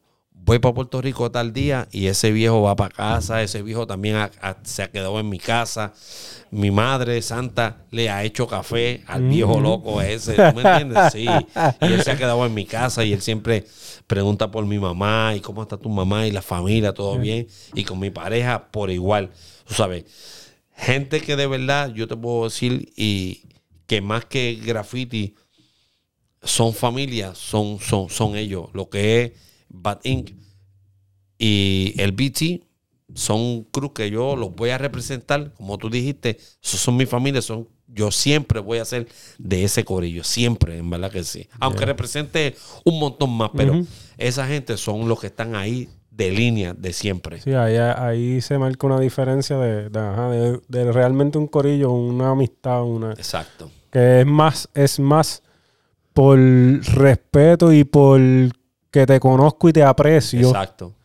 que cómo pintas o quién eres o Eh, qué aportas al corillo. Eh, eso es así. Porque puede haber, puedes, ah, porque eso, eso te ha pasado a ti, le ha pasado a muchas Le personas. pasa a todo el mundo, ajá. que hay, hay muchos que pintan brutal o lo que sea, pero en verdad, en la parte personal o lo que sea, ¿me entiendes? No, no rinde las cualidades. Eh, Ajá. la verdad, no rinde las cualidades. Y lamentablemente, pues estamos hasta ahí. Ajá. Ok, compartimos y pintamos, en that's it. Claro. Hasta ahí llegamos, Claro. porque no, no hay más nada, no, ¿sabes? De esa línea para acá no, no, no, no hay nada, no hay nada que buscar. Claro. Eso, eso que acabas de decir es. Bueno, volvemos. Es el respeto y la humildad, ¿no? De. bueno, de darte a querer, entre comillas, ¿no? O de dejarte, bueno. También, ya que estamos en este tema y tocando base, así como que a veces la gente en este juego tiene ideas de personas o de actitudes o de recuerdos y es como, cabrón, tú no me conoces. Tú no me conoces. Eso fue lo que te dijeron, o eso es lo que escuchaste, o eso es lo que percibes por lo que pinto o lo que de esto, pero Pero no me conoces No. en lo personal, no me nunca conoces. hemos compartido nada. So, eso no puede, no puede haber envidia, no puede haber eh, enemistad, porque yo no te conozco. Yo no te hice nada. Yo no te he hecho nada. yo no te he hecho nada. Tú nunca has compartido conmigo, nunca has venido a mi, a mi corillo, nunca has estado conmigo. A ver, te estás dejando llevar por, por porque aquel dijo. Percepciones o Porque aquel, aquel dijo. dijo, porque esto, aquello, lo otro, ¿no, papi? Tú sabes, conoce, comparte y, y aprende.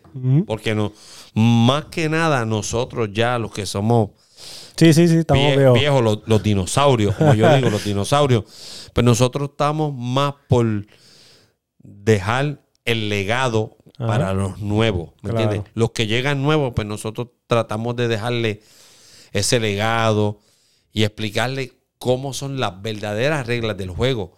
Porque acuérdate, no todo el mundo sabe cuáles son las verdaderas reglas del juego de esta cultura, ¿me entiendes? De- del tema del, del graffiti, que es lo que nosotros podemos compartir, ¿me entiendes? Ujú.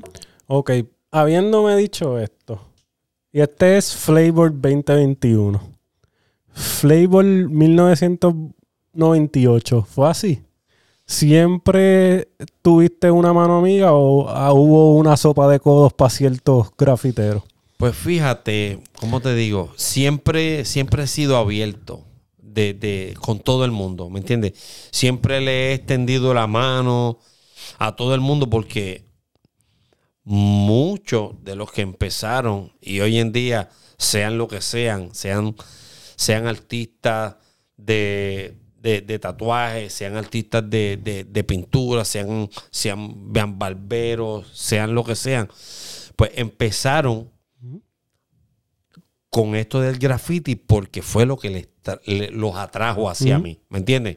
Porque eso era lo que yo hacía en el 88 y es lo que sigo haciendo en el el presente. 2021, Ujú. ¿entiendes? En el presente. Eso los trajo hasta, hasta mí. De que ellos hayan decidido tomar otro camino y eso está bien, porque Claro, cada claro. uno cada uno escoge y hace lo que quiere con su vida, ¿me entiendes? Pero sí, yo siempre he sido un tipo abierto, ¿me entiendes? Y si aquel quiere venir para el oeste y quería pintar, sí, aquí estamos nosotros. Claro que sí, venga acá, que es lo que te vamos a llevar aquí, te vamos a llevar allá, te vamos a atender como debe de ser, ¿me entiendes? Y siempre hemos sido así. Y yo siempre he sido así, abierto y, y yo no tengo enemistad con nadie. El que no se quiera llevar conmigo es porque en verdad no me conoce eh, en lo personal. Pero lo de nosotros es más eso, ¿sabes?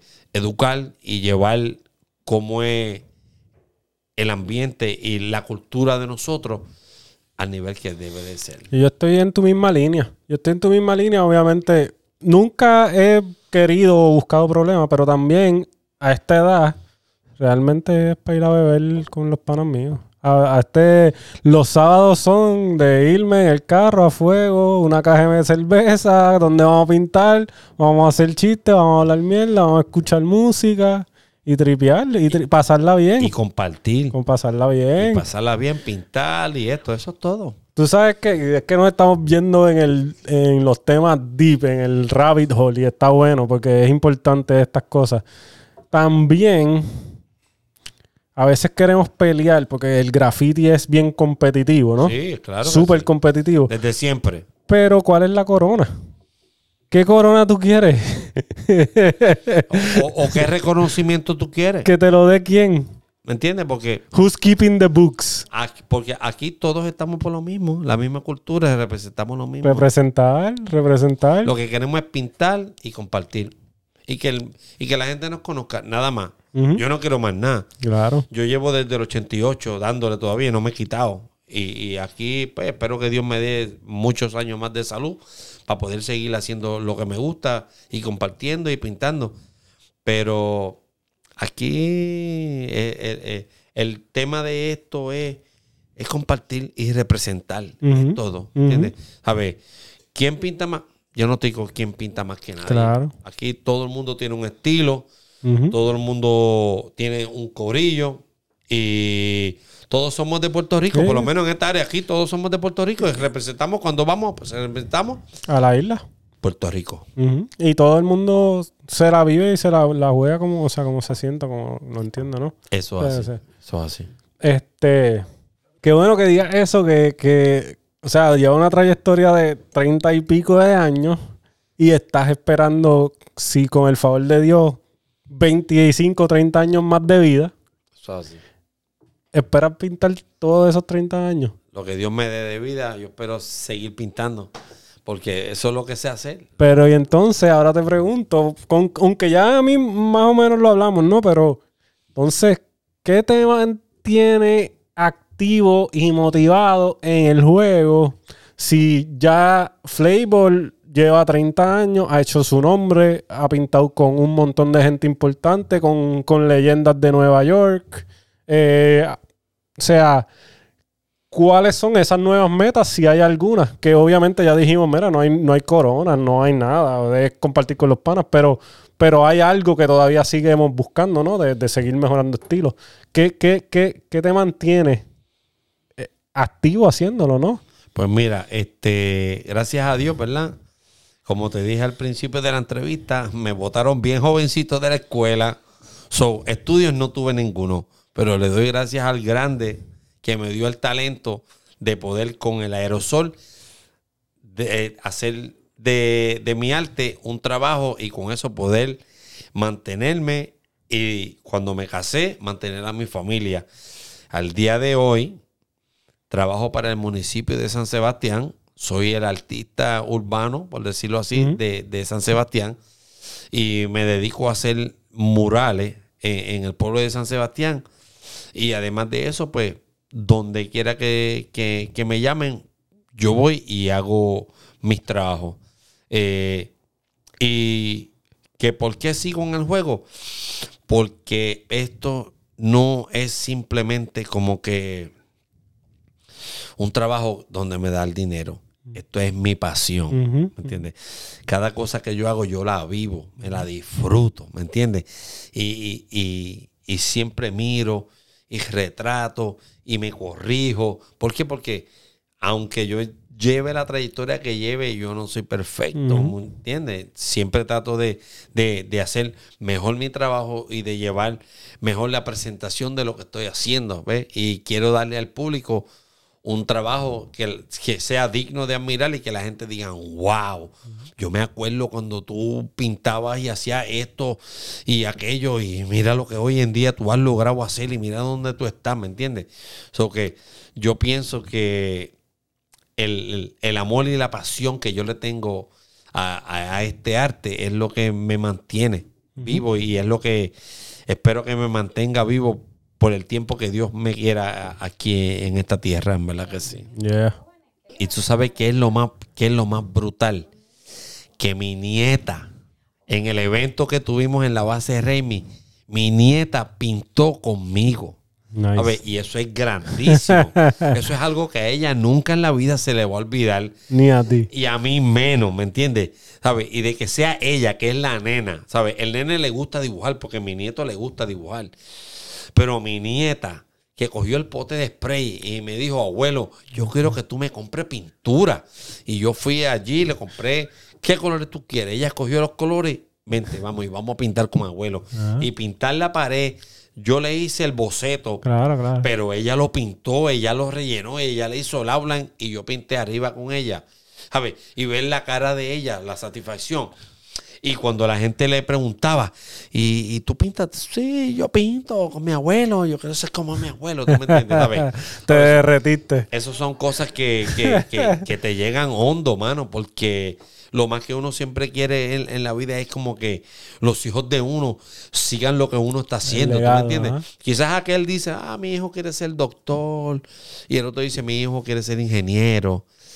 Pero mi nieta lo que quiere es hacer graffiti como su abuelo. ¿Tú me entiendes? Que, a ver, ¿Qué mejor que eso? y yo digo como que, wow, ¿sabes? Y la nena, y, y- y- y lo hace con pasión, porque ella lo demostró, ella se ensució los deditos y ella agarraba la lata con los dos deditos ahí.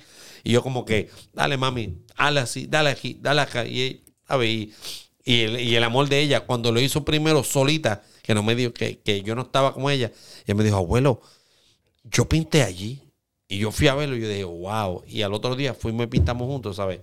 Es algo que, como tú dices, a mí no se me va a olvidar nunca y, y a ella jamás en la vida se lo va a olvidar y ella siempre va a tener ese recuerdo de que su abuelo pintó con ella, ¿tú me entiendes? Y, eso, y eso es grande porque esa es la semilla. Yo- eso es lo que viene. Ya tú le sacaste todo al graffiti. Ya. Sí, y todo lo que le invitiste al graffiti en ese momento, Wow. ya se lo sacaste todo. Así mismo es. Eso fue, es, es una experiencia bonita y linda porque lo pude gozar en vida. Ujú, ujú. Y verla a ella disfrutárselo. Chacho, brutal. Ahora que la mencionas que ella estaba pintando en ese evento, antes de que se nos olvide y sigamos hablando de, de graffiti más deep o, o terminemos la- el podcast, ¿no? Háblame de, llevas haciendo, hiciste Grafochón y el otro era Writer's Joint. Riders Young que todavía está corriendo. Exacto. ¿Cuán- cuánto, ¿Cuándo empieza? ¿Por qué empieza? ¿Cuá- Oye, siempre tiene que aparecer Rick en la conversación. ¿Dónde dejaste a Rick? Yo, Rick, where you Pues at? mira, pues mira cómo te digo. Uno de los primeros eventos que se hicieron en Aguadilla de graffiti lo había organizado Rick. Ajá. Y, lo- y él lo organizó en la urbanización Corrales. Años. Este. Wow. Eh, eh, actualmente no me recuerdo de, de- de- de los años, pero sí te puedo decir que había participado. Pero average.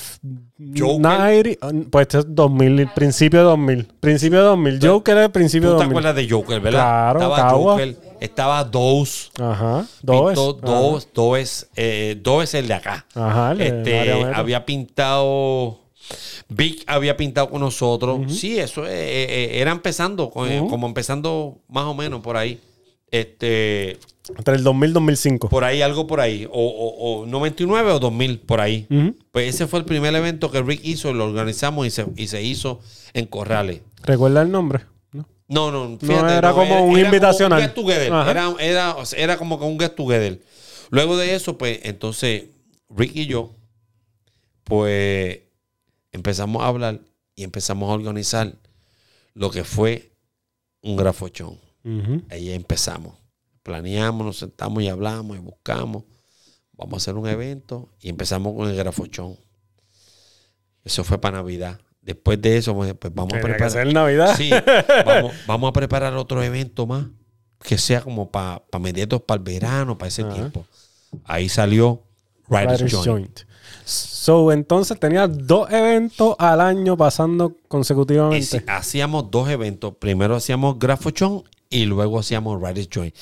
El Grafochón, pues ya tú sabes, el lechón en vivo ahí, asándose al momento ahí, todo el mundo pintando, grafiteando, que era lo mejor, ¿me entiendes? Compartiendo, pero con ese espíritu de Navidad ahí en vivo, ese lechón haciéndose a la varita ahí, todo el mundo como que, wow, qué cosa cabrona esto, y todo el mundo sacándose fotos. Y luego con el Riders Joint empezamos con lo mismo. Empezamos a invitar todos los artistas de Puerto Rico, de todo, de todas las áreas.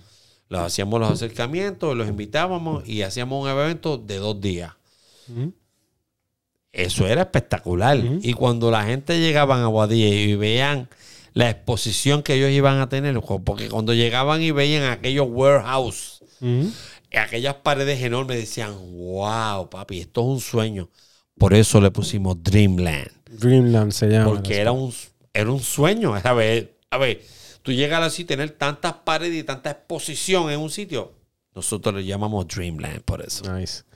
Este, va a tener que revivir el grafochón para ir a llevar el pitorro para allá. Pues fíjate, este, el último que hicimos, lo hicimos hace como. Hace dos años Ah, atrás y habíamos hecho un grafochón que lo hicimos, en vez de hacerlo allá donde lo habíamos hecho, lo, lo, mentira, lo hicimos por dos años, lo estuvimos haciéndolo en el barrio Josiqueta, en Aguadilla. Ok. Ese era otro spot. Sí, que eso era otro spot en el pueblo de Aguadilla, en el pueblo como tal, pero era una pared larga, brutal. Y integrábamos a, a la comunidad. Mm. Y el último que hicimos, papi, El último que hicimos, aquello fue una cosa. Aquellos bajaron de allá con las maracas, bajaron la. Vino la parranda. plena. No, no, papi. Aquellos formaron un clase de rumbón. Que era Navidad en PR. Y que se dio, se dio súper bueno, súper bueno. Pero estuvimos planeando hacerlo pa- para ahora, pero la pandemia pues nos aguantó, pero los invito a que estén pendientes porque puede Viene. ser que, puede ser que ap- aparezca un grafochón bien, bien, pero que bien pronto por ahí para que todo el mundo se lo goce y se lo disfruten, ¿verdad que sí? Oye, no hay que esperar a Navidad. En Puerto Rico todo el año es Navidad. Ah, no, tú sabes que aquí siempre se hace lechón, ajo con andulo, cerveza y pitojo. Hay Aquí party, siempre, siempre hay siempre hay party. party. Nosotros somos pariceros. Ok, para ir cerrando, porque hay que, hay que, llevamos un rato aquí. Y quedan más historias, por eso hay que cortarlo. Quizás haya episodio número 2. Ah, pues eso está bueno. está bueno. este, hay un rumor por ahí que tú hiciste una pieza en un hospital abandonado cuando estabas empezando a pintar. Ese hospital abandonado se convirtió en un hotel y todavía la pieza está allí. Pues mira, ¿qué te puedo decir sobre eso? Papi, eso me toma a mí de sorpresa bien brutal porque en Aguadilla existía el hospital viejo, que eso era un hospital que era militar. Ese hospital con el tiempo se, se- se quedó abandonado y nosotros lo usábamos de exposición. Nosotros íbamos a pintar, otras personas iban a hacerle este que si a jugar Ouija, porque, porque tú ibas, porque tú ibas por los Claro. pisos y tú veías, tú veías ciclas y cosas, porque había gente que iban a hacer sectas satánicas y, y cosas así, una cosa brutal. Y te digo en serio, nos íbamos a jugar este R de noche, el hospital viejo era un sitio de mil historias. Nosotros íbamos a pintar porque tenía unas paredes brutales y mucha exposición en, en- en la base de Un, Raimi. pa- un paredeo, o sea, un edificio completo abandonado. Paredes con cojones. ¿Qué pasa? Nosotros hicimos piezas bien chéveres, pintamos paredes, la- las, lo- las roleábamos y hacíamos background y las pintábamos súper nítidas. Nos enteramos en un tiempo de que la compañía del Mario, esa, esa agencia, y querían, iban a adquirir el hospital para hacer lo que hoy en día es el, el- el Hotel Mario allá en Aguadilla, en la base Raimi. Pues, ¿qué pasa?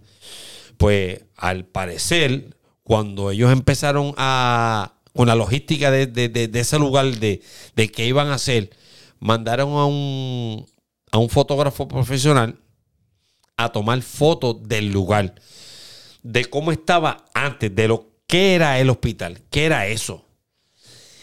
Y con esas imágenes, ellos decoraron los lobbies Del. Marriott hoy en día. ¿Y qué pasa? Ahí estaban las piezas de nosotros. Muchas piezas de nosotros, mías, de Rick y, y- y otros más artistas. Pero para cosas del mundo y del destino, cuando abren el Marriott y, y, va mucha gente porque lo abrieron con casino, tenía discoteca y de todo los panas de nosotros se me acercan, panas míos y panas de Rick se me acercan. Mira, ¿tú sabías que en el Mario hay unas piezas tuyas? Yo le digo, ¿qué tú me dices? Sí, en el Mario hay dos piezas tuyas. Yo, ese eres tú. Porque el único flepo que yo conozco aquí eres tú. ¿Cómo va a ser?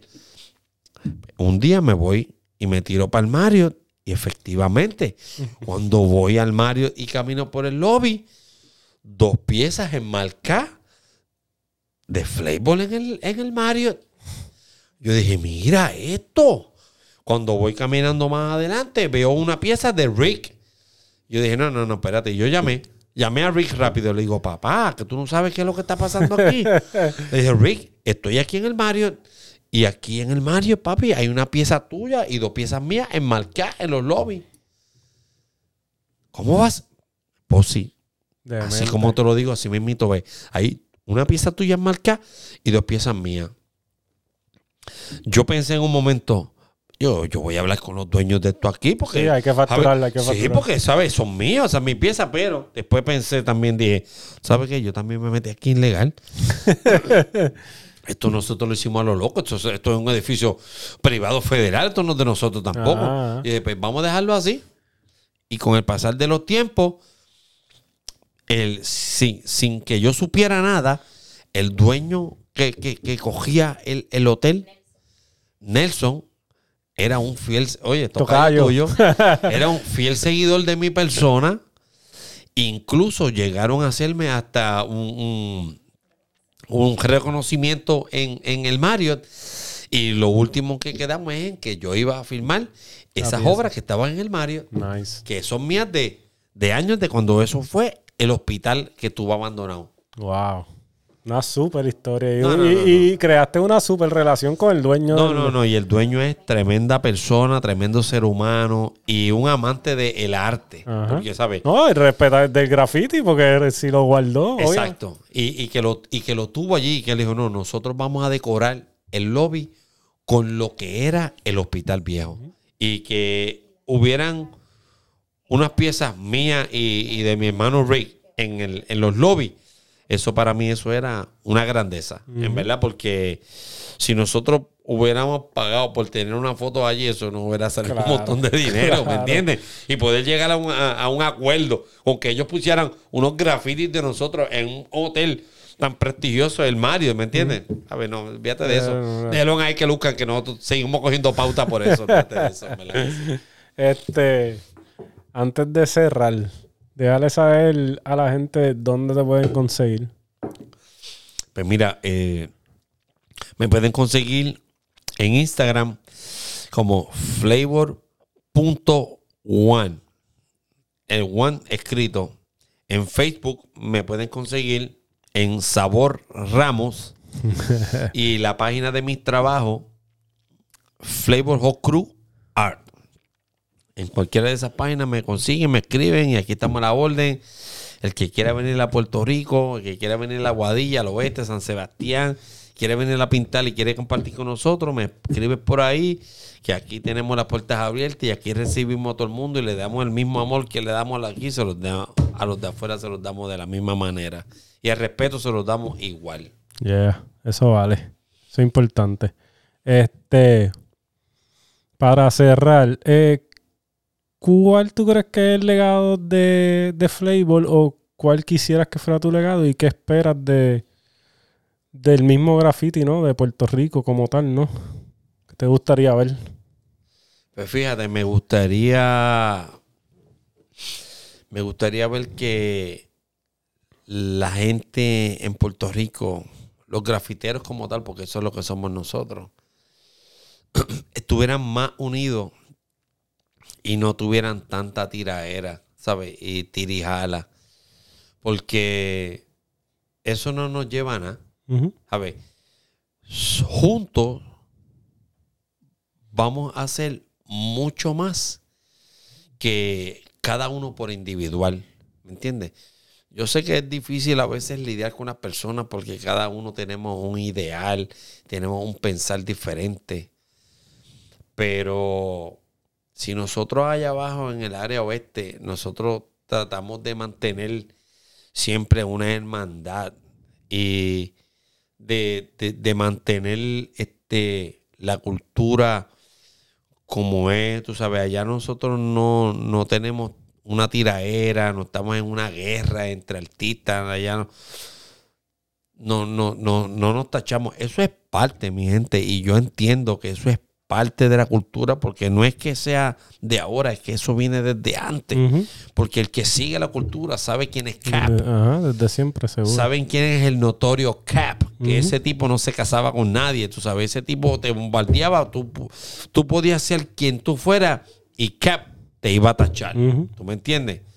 So que es mejor mantener siempre la unión, la hermandad, la unión, ¿me entiendes? Y respetarle el ideal de cada uno. Porque cada uno de nosotros tenemos nuestro pensar y tenemos nuestro ideal. Pero si tú estás en el mundo del graffiti, estás representando lo mismo que yo. te, te está gustando lo mismo que me gusta a mí. So que vamos a tratar de mantener la línea y, y ser más llevadero, ¿me entiendes? Y que yo, y que yo espero de mí el día que pase al más allá. Que la gente me recuerde como siempre he sido, como soy. eh, alegre, tú sabes, ese hombre loco, eh, que se lleva con todo el mundo, que comparte con todo el mundo y que en verdad no, no, no tengo no tengo un no para nadie. Si quiere venir a- al oeste a pintar eh, y si quiere compartir con nosotros, en verdad que es mejor ser humilde y mantenerse real y tener las puertas abiertas con todo el mundo. Porque la enemistad no te lleva a nada, ¿me entiendes? Porque yo, yo lo que espero es seguir, que Dios me dé más años de vida y poder seguir pintando y deleitando a mi gente con los colores y las pinturas. Ahí está. ¿Verdad que sí? Nada. Bienvenido al culto. Yo soy Nelson Select y él es Flavor One, Hot Crew. Gracias. Aquí estamos, mi gente. Un placer y gracias por estar aquí en desde Spark of Studio, Flavor of Crew en la casa. Rewind Selecta. Rewind.